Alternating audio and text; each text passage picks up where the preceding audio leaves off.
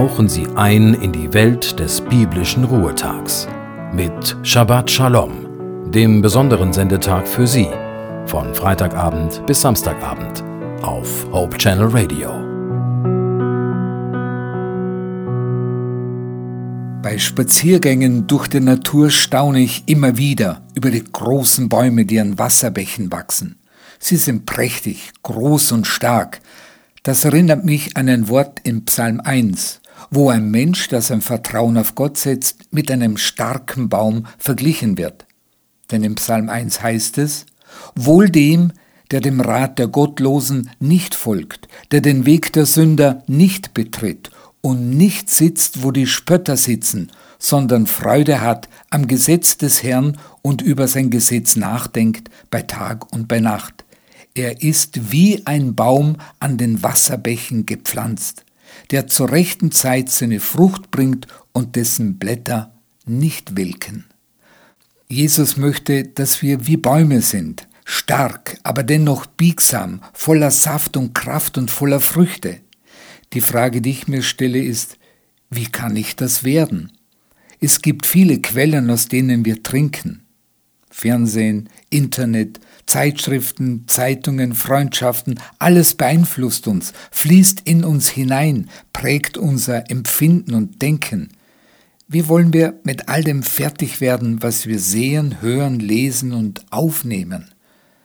Wenn wir zum Beispiel stundenlang Filme sehen über Liebe und Intrige, aber nur minutenlang die Bibel lesen, was färbt da wohl mehr auf unser Leben ab? Wenn wir christliche Videos sehen, Predigten und Gedanken, so mag das sehr nützlich sein, aber wenn wir nicht viel persönlich mit Gott reden und nicht selber in seinem Wort lesen, dann setzen sich die Gedanken aus den Predigten eigentlich nur in unserem Kopf fest. Wir werden sogenannte kopflastige, gläubige Christen, die alles wissen, aber Jesu Charakter, seine seine Liebe, seine ganze Art nicht widerspiegeln. Wenn wir auf die Methoden anderer bauen, um Gebetserhörungen zu erleben und als Christ zu wachsen, dann werden wir enttäuscht werden. Jesus will auch keine Nachahmer, sondern Originale. Es gibt keine Abkürzungen zu einer reifen Persönlichkeit, die den Glauben Jesu irgendwie erlebt oder widerspiegelt.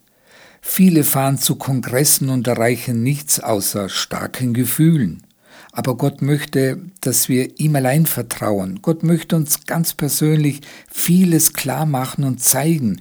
Er will in der Stille mit uns reden, uns sein Wort öffnen, uns zuhören und auch antworten.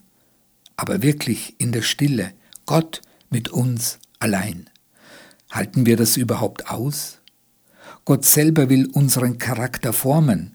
Dazu gebraucht er alle möglichen Umstände, auch Verfolgungen, Beschimpfungen, Krankheiten, Geldmangel, Nöte und Elend.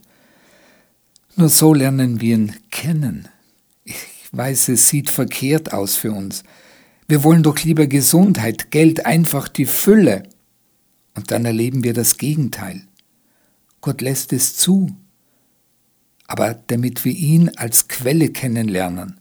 Gott möchte das Beste für uns.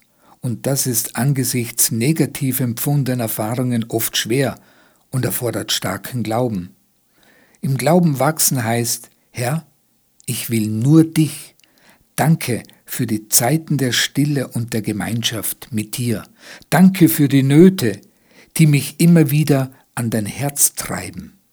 Danke dass du die Antwort auf all meine Bedürfnisse bist. Ich wünsche Ihnen einen gesegneten Ruhetag. Thank you.